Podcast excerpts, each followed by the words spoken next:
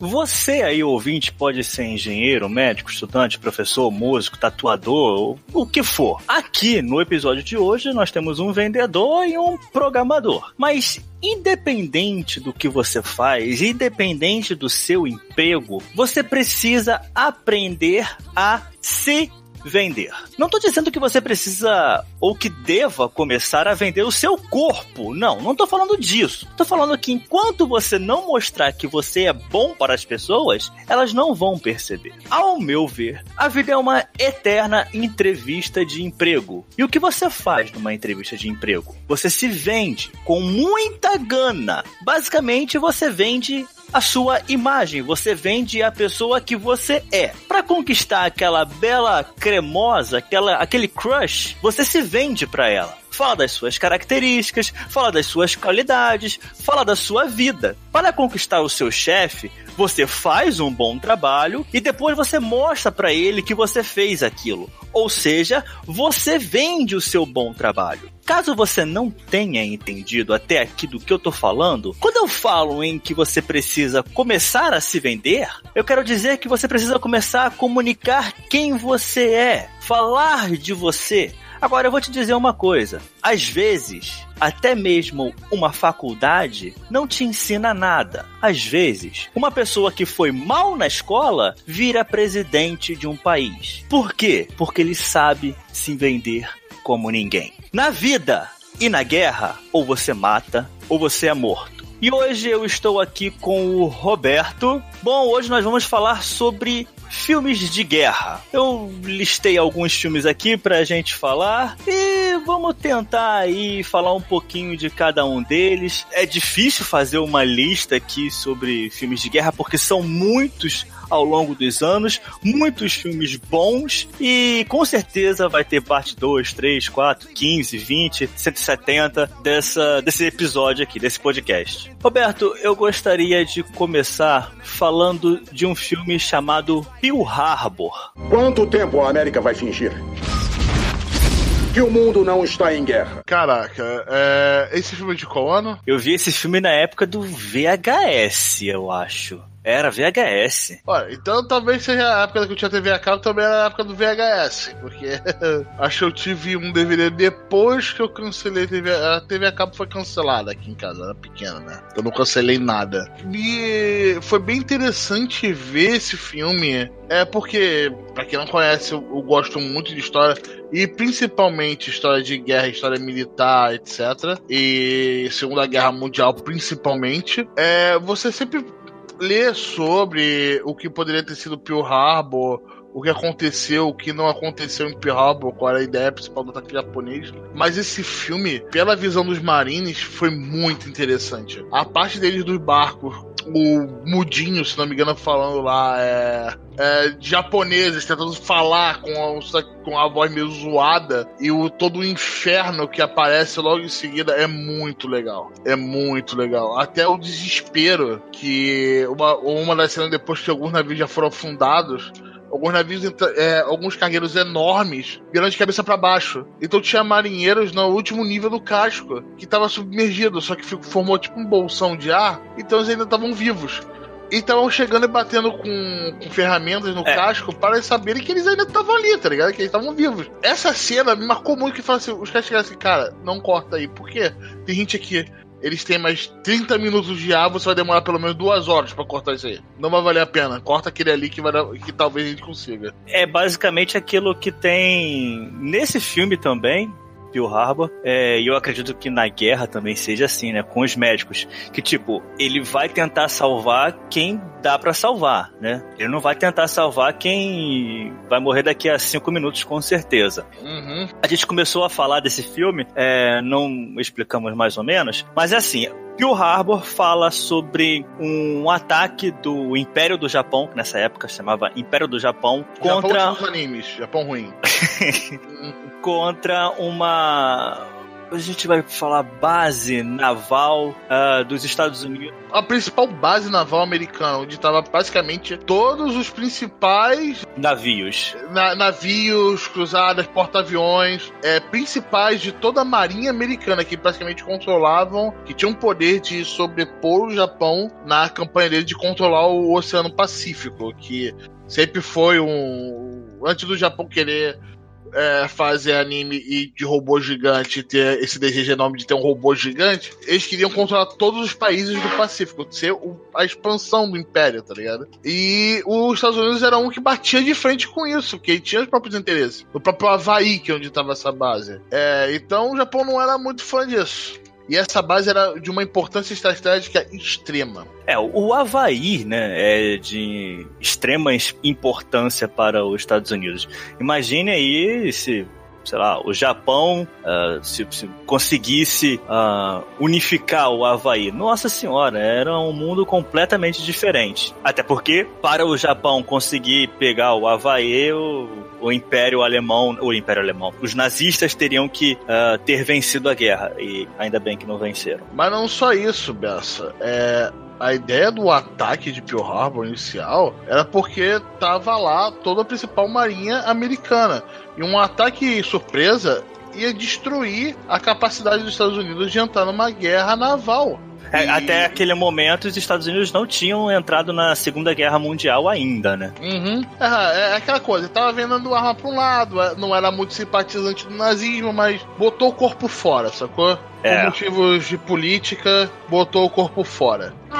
E se, se ele tivesse. Porque esse ataque ele deu muito certo, só que poucos dias antes, boa parte da, da marinha que estava naquele porto saiu para fazer exercícios militares fora de lá. Não, não era um dia que uh, de treinamento, né? Sim, sim, porque os que ficaram lá estavam só sob atenção e, os, e boa parte da marinha saiu para fazer outro, outras é, manobras e outros tipos de treinamento visando a guerra no Pacífico. Aí entra um monte de especulação, etc. Falando assim, ah, será que o Unidos sabia desse ataque, por isso que ele moveu? Porque se esse, se esse ataque. É, suposições à parte, se esse ataque tivesse, tivesse tido o impacto que ele teve, como ele teve, que destruiu muitos navios americanos, foi um ataque muito forte contra, contra a marinha americana, é, e se tivesse feito esse ataque com toda a marinha americana lá, a campanha do Pacífico americano teria sido outra. Mas é, felizmente para muitos de nós, isso não aconteceu. E mas mesmo assim é uma marca muito forte na história e na cultura americana o ataque de Pearl Harbor. Eu me lembro até do comercial da chamada, eu me esqueci até o canal que tava isso, que era tipo um, uma chamada de TV do, do canal Apago que eu, que eu tinha e que, e que mostrava uma, uma parte histórica, que era algum presidente americano falando, algum senador falando, todo mundo sabia onde estava naquela época aquela época foi muito importante. Todo mundo sabia exatamente onde estava quando teve o ataque, quando soube do ataque. Então, para você ver a, como foi o caso hoje em dia do World Trade Center. Eu ia falar exatamente isso. Todo mundo sabe é, aonde que estava quando isso aconteceu. Mas isso é do evento em si, né? E o, e o filme retrata somente esse ataque, uma pequena parte. Ele fala do ataque a Pearl Harbor, tem aquela parte ali do, do, do romance, né? Que Hollywood precisa ter com um jovem Ben Affleck e uma jovem. O jovem Ben Affleck. E, isso aí. Vale pra ver isso, tá ligado? O jovem Ben Affleck e uma jovem Kate Beckinsale. É, Alec Baldwin tá nesse filme também, caraca. É, Tem essa parte, né, de, de, do romance e tal, mas o filme realmente trata-se sobre o ataque a Pearl Harbor e a resposta dos americanos ali atacando também o, Japão. Ainda esse, essa resposta não é a bomba atômica, né, que eles teriam enviado depois, é só um, um ataquezinho de leve para falar pro Japão, ó, tamo aí, tá beleza? Aham, é, a bomba atômica foi bem depois, não foi pelo rabo bomba atômica. Teve toda uma campanha no Pacífico, ataque a várias ilhas, batalhas navais imensas é, até a, invasão da ilha principal japonesa, porque não sabe o Japão é a porra de uma ilha, e a bombardeiro de Tóquio, destruição basicamente de Tóquio, até chegar o ataque da bomba atômica, que foi bem depois, não tem nada a ver com Pearl Harbor. Tem, tem, mas não tem. É, não é uma consequência direta. Eu acho que uma das cenas mais legais desse filme, além de todas as os takes, né, de aviões, que os dois personagens principais do filme são pilotos de, de caça, né, é um do... São duas cenas, né, as duas envolvendo o presidente Roosevelt, eu acho que é Roosevelt, pelo menos. Uma deles sentado na cadeira de eu acho que ele foi o presidente que estava nessa época, sentado na cadeira de rodas e de repente ele num discurso ali com algumas outras pessoas, ele levanta da cadeira de rodas sozinho e começa a, a, a falar, né, que ah, a gente pode qualquer coisa, não sei o que. É uma cena muito forte e que realmente dizem que isso aconteceu. E outra também com o presidente Roosevelt, que ele dá um discurso aparentemente para TV ou para rádio, acho que é para rádio, né, nessa época, ah, que ele começa falando alguma coisa assim, é, nós somos descritos pela Europa como uma nação de playboys que contratam outras pessoas para nos defenderem. Essa é um, é, um, é um discurso também lindíssimo durante esse filme. Eu, pelo menos, gosto muito. Uhum. Vamos passar para Bastardos Inglórios. My name is Lieutenant Aldo Rain. These are the bastards. Ever heard of us? We like to say we're a big fan of your work, killing Nazis da seriedade pra galhofinha, né? é um dos poucos filmes do Quentin Tarantino que eu consigo assistir, cara. Herege. Só, só quis deixar isso aqui, mas ok. Eu não, não, não gosto dele. É, acho um cara extremamente exagerado. É essa parada de, de da, da galhofa mesmo, né? Eu não gosto, não não me desce, não me desce. Ah, mano, é, Tarantino é, é um, uma coisa especialzinha. Eu quero muito fazer um episódio sobre Tarantino, só pra ver vocês xingando ele e eu defendendo ele. Vontade do Bessa, sou um grande fã de Tarantino, mas tipo, um enorme fã do Tarantino. Eu vejo tudo que ele faz e tudo que ele não faz. É, se, se, se, ele escreveu uma nota num papel, eu vou querer ler. Se ele dirigiu um, um nude com a Inês Brasil com Alexandre Frota, eu vou querer ver. É, então. Meu Deus. É, eu sou um puta fã da Tarantino. E o, o Bastardos Inglórios talvez não seja o, o, filme que eu mais goste dele. Sem dúvida, não é um dos mais foda. É, talvez seja um dos que eu. Não é um dos que eu menos gosto, mas não, com certeza não tá nem embaixo nem lá no topo. Mas ele conta sobre, de novo sobre a Segunda Guerra Mundial, e tem como não gostar, com as galhofadas do, do Tarantino. A, toda a ideia do, da, das primeiras sequências do da da criação daquele time com o Brad Pitt, que eu não consigo levar Brad Pitt a sério Brad Pitt muitos papéis. Inclusive um general, uh, um comandante fodão. Eu não, eu não consigo. Eu, não, eu olhei o Brad Pitt de bigode, eu não levei ele a sério. Cara, o Brad Pitt de bigode tá, tá foda, cara. Tá foda. Ele fazendo caras e bocas nesse filme nossa senhora. É, pra mim, Pitt é a parte da comédia do filme. Eu não consigo levar ele a sério de novo. Eu, mas, caraca, é tão bom. A, viol a, a, violência, o exagero do Tarantino, as piadas internas, até a, a, a parte que ele fala: foda-se pra história, eu vou aqui, eu vou. Eu vou, eu vou cagar com a história que eu não quero dar partes do momento lá. Eu vou cagar a história aqui com o Hitler e foda-se. Até a criação de certos memes. É, foi sensacional. Sensacional. Eu, até hoje eu adoro aquela cena do, do urso judeu, do qual tem um interrogatório com, com alguns nazistas e, e aparece o urso judeu com, com um bastão de beisebol. E tipo, vocês vão falar? Não, então vamos trazer o urso judeu. É um cara enorme, peludo, com bastão de beisebol. Uma coisa que eu não gosto do Tarantino, mas eu gosto desse filme, é o exagero nas coisas. Tipo, uma pessoa toma um, um soco, normalmente, tá, tomei um soco, vou sofrer a pancada. Aí no filme do Tarantino, sei lá, uma pessoa toma um soco e a boca dela começa a cair, arranca todos os dentes, ela cospe sangue exageradamente para tudo quanto é lado. E essas coisas eu não gosto. Mas no Bastardos Inglórios, eu até consigo ver um pouquinho de beleza nisso tudo. Porque são nazistas, não são pessoas. Talvez seja por isso. Zumbi nazista é, é, é desculpa para tirar em alvos no videogame. O filme basicamente fala sobre um grupo de soldados ali, acho que americanos. Americanos. Uh, é, com, com, alguns. É, são americanos. São, alguns têm descendência alemã, alguns têm, têm um inglês no meio, mas são basicamente americanos, sob o comando americano. e eles estão ali numa a, parada central, a parada final, na verdade, né? É pra matar, conseguir matar o Hitler, não é? Ou é, seria só o Goebbels, o cara lá do, dos filmes nazistas? Mas eu acho que é Hitler mesmo. Eu não me lembro exatamente. Vou, tenho, tenho que admitir que eu não me lembro exatamente o que, qual era o objetivo da missão. Mas eu acho que apareceu o Hitler no meio da coisa e falou: não, mano, vamos levar ele. É. Pô, Hitler tava aqui. Vamos levar esses caras? Não, vambora, vamos levar todo mundo, vou levar o chefe, vambora. É, e eles acabaram aproveitando a situação, não tenho certeza, mas eu acho que foi isso. E, cara, a galhofa do, do Tarantino é fenomenal. É, cara, é toda a ideia do. Os escapos, porque ele, os comandantes ficam assim. Muito bem, cada um de vocês, seus desgraçados, estão me devendo 100 escalpos nazistas. E eu quero os meus escalpos. E eles mostram cortando a porra do escalpo nazista. Eles, eles marcam com, com uma sorte na testa do outro, que eles liberam depois de ser prisioneiros de guerra. Falam assim: não, o que você vai fazer quando chegar em casa com esse uniforme? Eu vou queimá-lo. Eu falo: não, você não vai queimá-lo esse uniforme nazista. Porque a gente gosta de ver o uniforme nazista. Porque a gente sabe exatamente em quem atirar.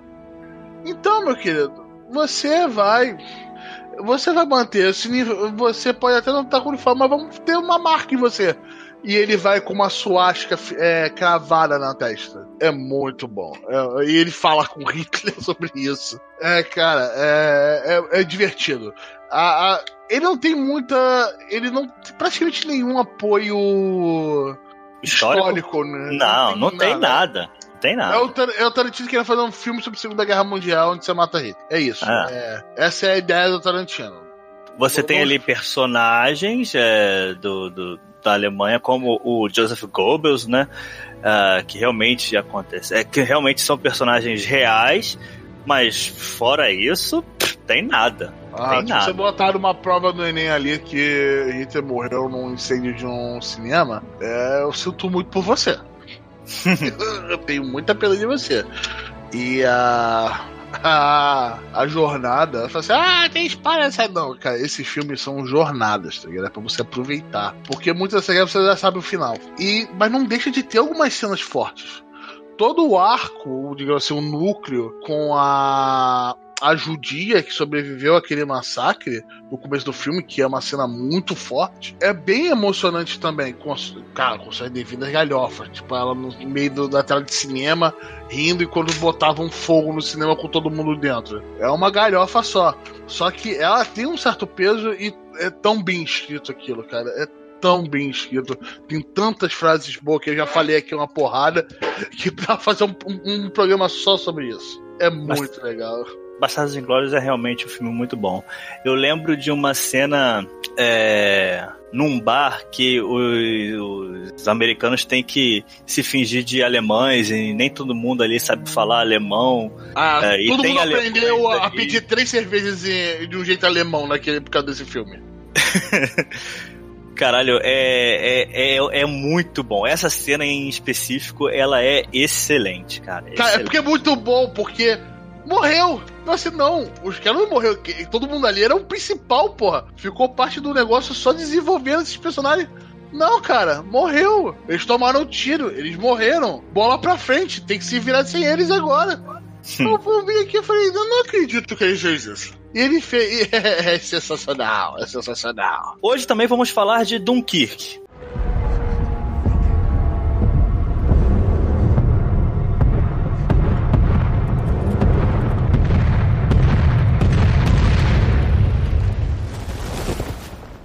Um filme do Christopher Nolan.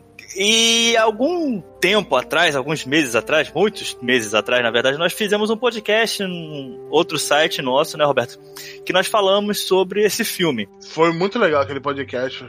E, cara, eu continuo achando o filme confuso. Tipo, ele. O, o filme ali, basicamente, ele fala sobre uh, um grupo de. Um, um, um, alguns soldados do exército inglês, algumas pessoas ali também do exército francês, mas basicamente exército in, eh, inglês, que ficaram. Uh, rodeados, ilhados, presos, fudidos.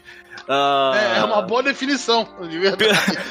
pelo exército alemão. Basicamente, eles realmente estavam numa praiazinha ali e o exército alemão tomava todo o redor daquela cidade, daquele lugar que eles estavam ali. E eles tiveram que dar um jeito de sair daquele lugar ali Aham. e conseguiram sair apenas por ah, barcos eh, de, de barcos de passeio de algumas pessoas que foram chamadas para lá para salvar esse- esses soldados. Só que o filme ele não deixa isso muito claro. Por quê? Ele passa em três momentos diferentes, né? O momento de o iníciozinho ali, mais ou menos, entre aspas, no início da batalha ali daquele dia, é uma batalha é, no ar, né? Uma batalha de- entre aviões ali também. Tinham dois aviões, se não me engano, depois sobrou só um. E também um cara num barco lá qualquer que tava voltando para buscar esse pessoal, buscar alguns desses soldados. Uhum. E é muito, muito confuso porque acontece os três em momentos diferentes e você não consegue entender. Ao longo do filme você consegue entender, mas no início, assim, você fica meio assustado É de caralho, ah. que porra é essa que tá acontecendo? Cada um tá num- num- numa fase da batalha um pouco diferente e com a sua visão do que tá acontecendo. É, tem alguns pontos que você começa a perceber, ah, tá, isso é quando aquele avião ali teve aquele combate, então esse navio viu aquilo. Ah, tá, então se eles estão aí, o, aquele pessoal da praia já tá esperando eles, então eles já foram chamados pra fazer parte do resgate. Ah, ok, pô, é. E ele tem um- uma narração diferente dessa forma. Eu, eu não achei tão confuso, não, só tenho que admitir. Eu achei bem legal, é bem diferente. Tem gente que realmente achou confuso, mas eu com certeza não fui uma das dessas pessoas e achei sensacional a forma de, de, de contar essa história. Que você não precisa, na cine- cinematografia, você não precisa contar as coisas de uma certa ordem. Você consegue ousar em alguns pontos. E ele acabou usando nesse ponto e ficou muito interessante, na minha humilde opinião. Eu gosto muito do Nolan, né? Desde o Batman. Como não gostar desse homem depois do Batman? É, não, eu conheci, eu marcou o nome dele pra mim no Batman. Exatamente, pra mim também. E aí depois ele fez. Eu confundo muito. Eu acho que ele não fez Gravidade, né? Ele fez Interestelar. Gravidade foi. Eu também confundo, que bom que eu acho outra pessoa que faz isso também. Porque eu vi esses filmes tão perto um do outro. Então, Eu não vi. Eu não vi perto, mas, tipo, caralho, eu confundo muito. Gravidade. Cara, eu sinto que foi Alfonso Cuaron, mas eu não tenho a menor certeza. Eu acho Gravidade um filme maravilhoso, muito bom. Mas Interestelar do Christopher Nolan é. Nossa, Os dois são muito bons. O problema é que é, é difícil você comparar os dois, que fazem umas coisas. uma- cada um de uma certa maneira, falando a sua, sua linguagem sobre um determinado tipo de assunto. É, é- é diferente. Parece que são parecidos, mas não são. Eles são bem diferentes. Mas muito diferentes. Mas esse não é o foco aqui. exatamente. Isso que eu ia falar. Eu vou Esse- falar que o Nolan é um gostoso. Filha da puta. É, hum, Não sei se ele é gostoso, não, cara. Isso eu deixo pra você. Entra na piada, caralho. Ah, tá, desculpa.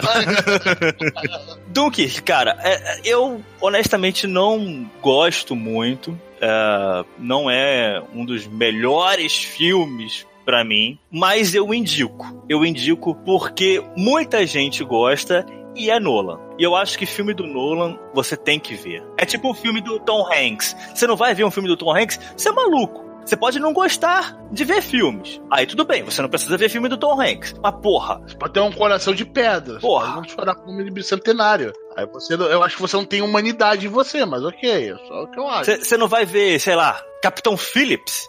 Porra, filmaço do Tom Hanks. É igual o, o Nolan. Você tem que ver filme do Nolan. Você é obrigado. Se você gosta de cinema, você é obrigado, moralmente obrigado, a ver filme do Nolan. A ver, o filme do, a ver os filmes do Nolan. Então, eu, como cinéfilo, tive que assistir Dunkirk. Ou Dunkerque. Ou do Spock. Ou do Spock. Pariu, velho. É piada ruim da porra. É, o, o Dunkirk é muito legal. O som. O som é fenomenal. Uma pena que quem viu no cinema não é, viu. Não vai ver mais. É, cara, se você puder, vai na casa de um amigo seu que tem um home da hora. Bota o bagulho alto mesmo, tá ligado? Não faça isso de noite, por favor, para não incomodar os outros.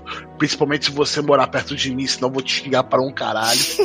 Mas, porra, o som é uma estrela nesse filme. É, é um dos atores, é um é, nossa, a, os aviões passando por cima de você, o barulho da praia, o som das armas ensurdecedores, o do motor do avião dentro e fora dele. Tem alguns, é, muitos filmes, até sobre aviação, que não tem esse detalhe de que o motor do avião soa bem diferente quando você tá dentro dele e quando você tá fora dele. Até jogos não fazem isso direito. Cara, é, é, é, eu adoro esse filme. Eu acho um, uma direção muito diferente, uma coisa que me surpreendeu nessa direção, que cada um tem um timing, e é, mas eles acabam se conectando, e é, uma, e é um momento histórico também muito legal. Eu adorei quando ele saiu também, que acabou saindo podcast sobre, matéria sobre. Foi falado na. Isso até na porra do Fantástico, cara. Falando sobre a Batalha de Dunkerque e como foi um ponto de virada importante para a Segunda Guerra Mundial, porque fora todo, é, fora a preservação dos soldados que depois foram utilizados em outras batalhas e não foram simplesmente eliminados, o que teria bem menos é, força bruta para lutar contra os nazistas, mas também toda a movimentação de um povo. Tipo, caraca, vamos lá, vamos pegar nossos barcos, vamos salvar os nossos soldados, vamos trazer eles para Inglaterra de volta, porque eles estão ilhados, eles estão ferrados vamos lá, é, é, é sensacional. É, é, eu gosto do tema, eu gosto da, da batalha em si, do evento e a direção, efeitos sonoros, efeitos especiais, hum, excelente. O mais interessante desse filme, eu acho, é que ele não tem absolutamente nada nada a ver com Hollywood no, no aspecto de eles fazem filmes de uma certa maneira, de uma certa enlatado americano, de uma maneira mais palatável pro pessoal geral. Como a gente falou sobre o Pearl Harbor. Pearl Harbor foi um ataque do Império Japonês numa base naval americana e aí colocaram um romancezinho ali, um threesome, né, um trio, né, Dona Flor e seus dois maridos e tal. Em Dunkirk, ou do Dunkerque, ou do Spock. Puta que pariu. Escolhe um dos nomes, mas não fala do Spock, cara. não tem essa coisa de é, falar, é, mostrar os atores. Não tem é, como. Você até pode se apegar a algum dos personagens, mas caralho, tem, você tem que ser muito, muito.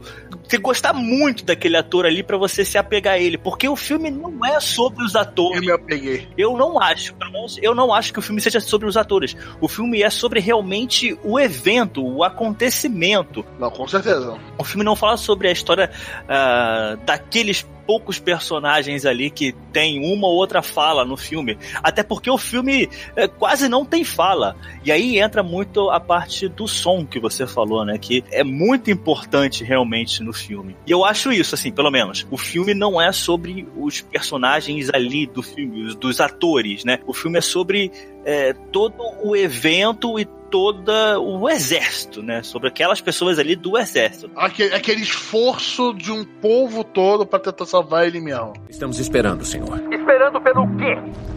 O soldado Doss terminar de orar por nós. O soldado Doss terminar de... Mas quem é o soldado Doss? Cara, eu quero falar sobre Até o Último Homem. É um filme que você não viu, mas eu me sentiria horrível se não falasse sobre esse filme hoje. Eu, eu imagino, porque você falou a sinopse antes de começar a gravar, e eu fiquei muito interessado nele. Eu provavelmente devo, devo dar uma olhada pra ver ele quando isso aqui acabar, eu gostaria muito de ver isso quando isso aqui acabar, mas eu tenho tô todo fodido de tempo, mas eu vou ver um dia porque eu achei muito legal. Cara, é um filme com o Andrew Garfield. Quem não tá ligado no Andrew Garfield é o Homem-Aranha lá do espetacular Homem-Aranha. E também. Segundo Homem-Aranha. Segundo Homem-Aranha. É, segundo Homem-Aranha. E também ele fez o brasileiro Eduardo Saverin no filme A Rede Social. Era o amigão lá do Mark Zuckerberg, do Facebook, que injetou dinheiro e tal. Enfim, é, é o mesmo ator. Tem o Vince Vaughan também. E uma direção de Mel Gibson, se não me engano. Que esse aí foi o retorno, do, o tal retorno do Mel Gibson para a Hollywood depois de falar tanta besteira que não cabe aqui a gente ficar falando. Mas enfim, ah. O Até o Último Homem é um filme de um caipirão. É um caipirão que ele queria ir lutar na guerra, na Segunda Guerra Mundial. Todos os filmes são sobre a Segunda Guerra Mundial, até porque tá mais próximo da gente, né? A gente tem mais é, história. Mas enfim, é um caipirão que foi para a Segunda Guerra Mundial, passou pelo treinamento, só que ele se recusava sempre a pegar em uma arma. Ele passou todo o treinamento dele falando com os seus superiores que ele não ia pegar em uma arma, porque ele não queria matar pessoas. E tem uma fala no filme muito bonita que é mais ou menos assim, tipo, o mundo inteiro tá tentando é, se destruir e eu só quero juntar um pouquinho eles, juntar um pouco o mundo. E para fazer isso eu não posso matar pessoas. É uma cena lindíssima e fala bastante sobre o que o, o intuito dele de ir para a Segunda Guerra Mundial. Ele ele ia como médico e assim, algumas pessoas do exército ali, né, do, do seu uh, da galera que foi ali com ele na tal batalha de Okinawa que fala de, que, que é mostrada nesse filme, eles falam que ele salvou aproximadamente 100 homens. Já ele acha que realmente 100 homens é muita gente. Então aí fica numa coisa meio de 75. É nem eu nem você, vamos na, no, no, no meio ali, na meio. O que já é impressionante. Se for 50, já é uma coisa maluca. Porque assim, ele não simplesmente salvou essas pessoas. Porque assim, para eles chegarem nessa tal batalha, eles tinham que subir uma porra íngreme pra caralho. E para subir esse negócio íngreme, eles tinham que uma subir uma escada de corda. Ou seja, como é que uma pessoa consegue salvar tantos homens é, que subiram a porra de corda. Ele, ele tem que amarrar um monte de gente pra, pra descer esses soldados. No meio da batalha, ele tem que se esconder de diversos soldados japoneses também, que querem matar todo mundo. É, cara, é uma coisa de maluco esse filme. Eu adoro, adoro esse filme. Hacksaw Ridge é o nome do, do filme em inglês. Ele é de 2017, tá, tá, eu acho que até tem no Netflix, cara. Eu acho que esse filme tá no Netflix. Por favor que tenha, porque aí eu consigo ver até na parte na hora do almoço do trabalho. Tem uma história que o, o roteirista do filme achou tão impressionante é, que ele não quis colocar no filme. Porque, tipo, era muito. Era muito Hollywood para Hollywood. Tem uma história que quando.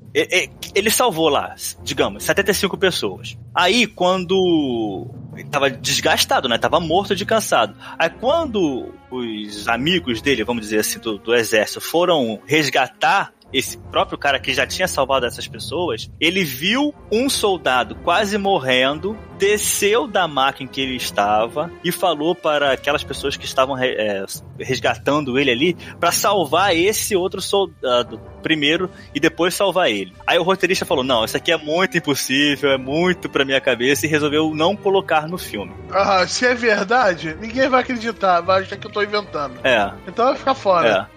Porque falando assim parece muito um clichêzão de Hollywood, qualquer coisa. Muita coisa, muita coisa. Tem uma parte ali, né, de romancezinho, de Hollywood e tal, mas ele não atrapalha em nada o andamento do filme. Ao meu ver, pelo menos, ele não atrapalha em nada. É só para realmente mostrar que a vida do cara não era só. Uh, tiro, porrada e bomba. Ele tinha, assim. Ele era meio que humano, né? É, exatamente, exatamente. Não é, sei lá, Jack e a Rose no Titanic. Não sei por que eu fiz essa comparação. É que você tá muito doido. Pode ser. E para fechar, vamos fechar logo isso aqui. Eu gostaria de falar sobre o melhor filme de guerra de todos os tempos. Ah, ele. O Resgate do Soldado Ryan. Dois pés dentro da esquerda. Oh meu Deus, eu confio em ti. Que eu não me envergonhe. Que meus inimigos não me vençam. É, eu acho que esse e Coração Valente são os filmes de guerra que quando você viu, quando passou, sei lá, na Globo, SBT, não me lembro onde passaram essa porra. Eu acho que a primeira vez que eu vi, se não foi na Globo, foi em VHS. Eu acho que foi na Globo. É, é uma coisa que você fala assim, caraca, velho, é assim? Essa, parada visceral à guerra, que quando você vê lendo os livros de história, você ouve conto, porque o meu, meu avô serviu na fronteira brasileira. Não teve história de combate, mas teve história de amigos, etc. que foram lá. É uma coisa. Você vê aquilo, é, a, a, entrada da praia de Omaha é aquela parada visceral com o nego morrendo, o nego catando a própria pé, o próprio braço, tentando ver se alguém consegue costurar. Os caras não conseguindo, os médicos desesperados não conseguindo salvar os caras e você simplesmente se jogar para cima de uma, de uma de uma barreira de, de metralhadora é surreal, cara. É surreal. É, é foi um impacto muito grande para mim. Muito, muito grande para mim. É, eu era criança a primeira vez que eu vi esse filme. Esse filme saiu em 98, né? Eu era criança quando eu vi o Resgate do Soldado Ryan. E quando eu vi, né? Uma, é logo no começo do filme, cara. É, a cena de Omaha, que foi nossa. Foi foi uma versão da Normandia. Eu não sei o nome daquilo ali, mas, sei lá, um barco. A cena diferente. da praia. Um barco diferente lá, que abria a porta da frente, e quando essa porra dessa porta abria, tinha uma metralhadora automática matando tudo que tava ali na frente. Tudo, tudo. Se, se era gente, era, era, tava despedaçado. Caralho, é, a primeira cena assim do filme, uma das primeiras cenas do filme, você já fica assim, caralho. É um tiro na cabeça. vai ser foda isso aqui, vai ser doideiro isso aqui. Eu fiquei doido, falei, o que, que eu tô vendo? Eu posso ver isso? É realmente. É pesado, né, cara? É pesado. E isso é o. A gente tá falando basicamente do começo do filme. Do começo do filme, exatamente. Isso é a primeira cena do filme. É, é, é uma das partes mais sangrantes da guerra é o começo do filme. Então, assim, meu Deus, o que, que vai acontecer depois, né? É.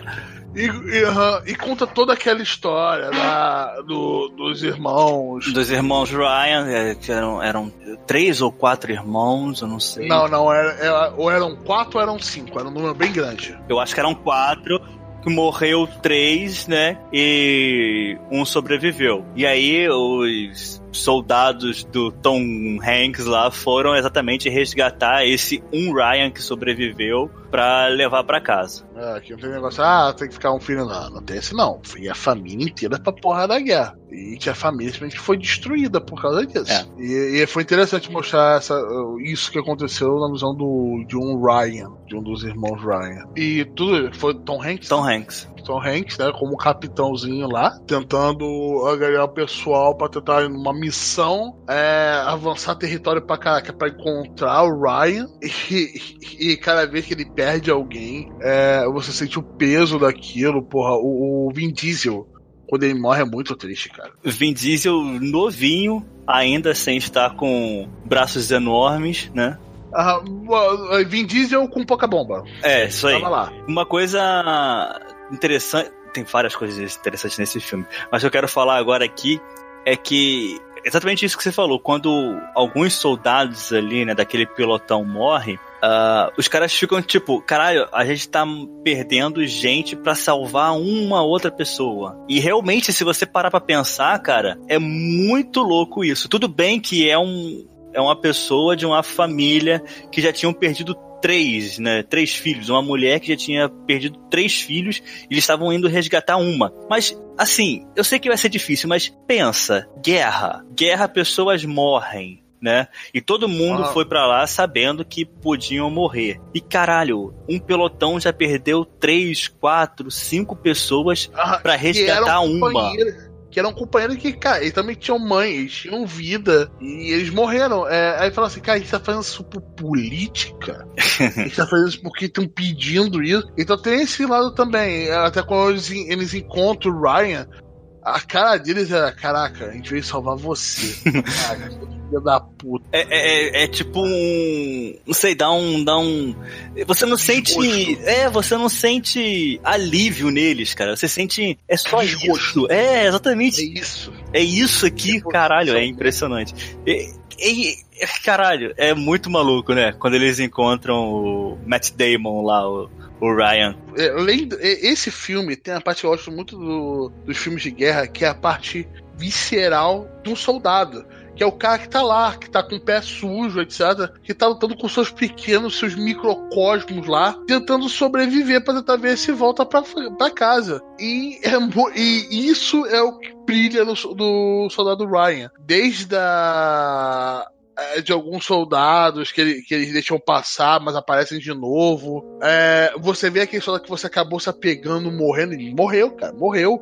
O sniper, cara, cara, eu adoro aquele sniper. O Um texto, quando ele. Acho que é. Eu acho que esse cara fez um outro filme com o Tom Hanks, o da Green Mile, lá do. O John Coffey. Porra!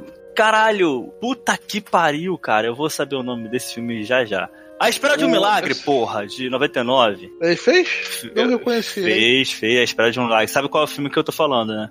Que da prisão. Claro, claro. Aham. É, Legal na prisão. eu, eu lembro desse cara, eu, porque eu, eu vi A Espera de um Milagre e depois eu vi o Resgate do Soldado Ryan, apesar de A Espera de um Milagre ser de um ano depois. Esse personagem era muito legal. Ele dava um tiro, ele rezava, é, ele era um sniper muito religioso, então ele sempre tinha um terço enrolado no rifle dele. E a cena no qual um tanque sprint aponta pra ele, você fica esperando e fala assim: caraca, é hora dele. E ele tá com você desde o começo. É, é, é muito. É, é, é tudo muito. Intenso. É guerra. Aquele grupo, se sobreviveu dois, eu acho, foi muito.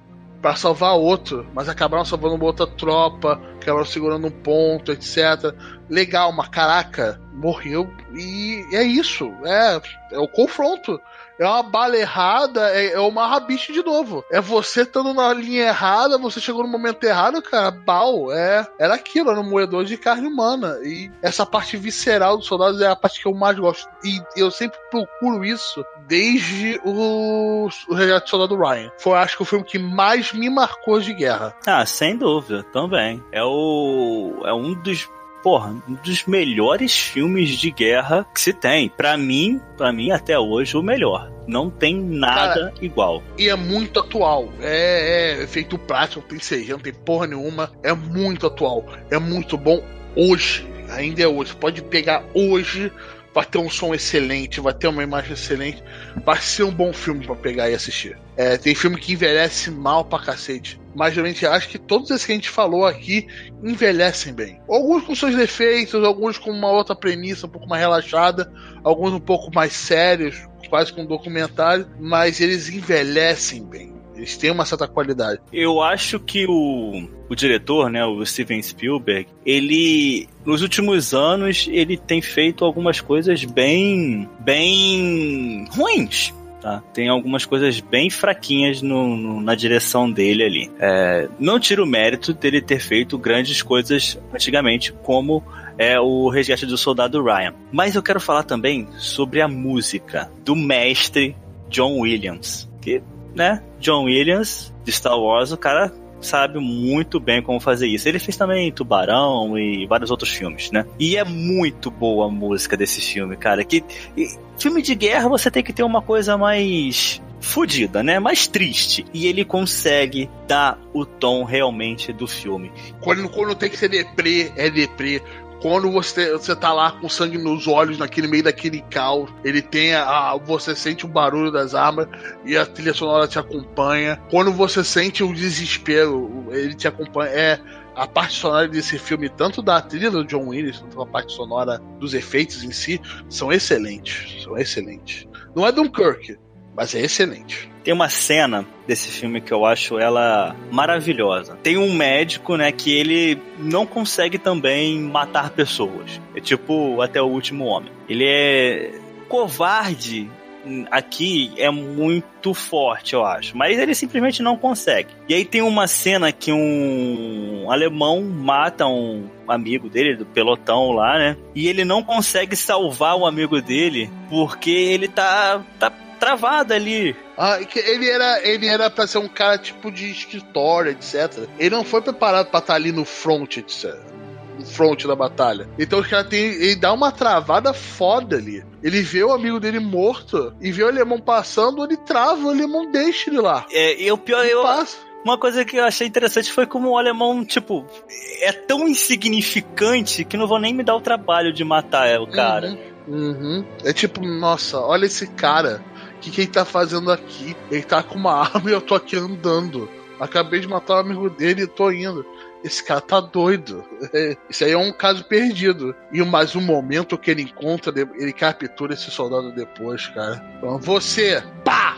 Muito bem, todo mundo rendido. Ah, é, é um escárnio. É um belo escárnio. Eu adoro o resgate do soldado Ryan. Acho que dá pra perceber que nós dois gostamos muito desse filme. É. Acho que desses filmes, né? Desses filmes, né, na verdade, aqui, nós falamos de Até o Último Homem, Bastardos Inglórios, Dunkirk, ou Dunkerque, Pearl Harbor e O Resgate do Soldado Ryan. Desses aqui... Segunda Guerra, né? É, Segunda Guerra. desses aqui, cara, o mais fraco pra mim seria realmente Dunkerque. Não sei pra você. Porra, eu acho que o, o mais fraco aqui, tirando, claro, o que eu não vi, seria Pearl Harbor. Por causa da hollywoodização, hollywoodização daquele romancezinho, mela cueca do caralho. É, eu gosto das coisas visceral, as coisas de tipo pé no chão, soldado na merda. Soldado não tá preocupado em, em beijar alguém pra ter um romance feito. soldado tá preocupado em, não tomar porra de um cara na próxima, na próxima. É, se a gente for lá no Rotten Tomatoes, provavelmente entre esses filmes aqui, Pearl Harbor é sim o, o mais fraco ali entre os. Entre. Daquela votação ali do, do Rotten Tomatoes. Mas eu gosto muito, muito desse filme no aspecto histórico. Né, daquele ataque ali ah, japonês à, à, à base naval americana. E qual das qual que você gosta? Ah, a gente já falando que a gente gosta mais, né? O Resgate do Soldado Ryan. Depois, vamos, vamos tratar como o Resgate do Soldado Ryan como ao concurso? Aham, é, é. Ele tem um, um, um lugar. Às vezes pode não ser o melhor, mas é aquele que marcou. Tá lá no coraçãozinho. A gente não vai conseguir botar ele em outro lugar sem ser o primeiro lugar. Então, qual é o, o seu primeiro lugar, tirando o soldado, o resgate do soldado Ryan? Até o último homem. Eu colocaria Dunkirk. porque eu adorei, eu adorei ele como filme. Como filme, é, eu achei sensacional. Desses dos meus filmes de guerra, a- olha que eu sou um fanboy do caralho do Tarantino. Mas com certeza Dunkirk.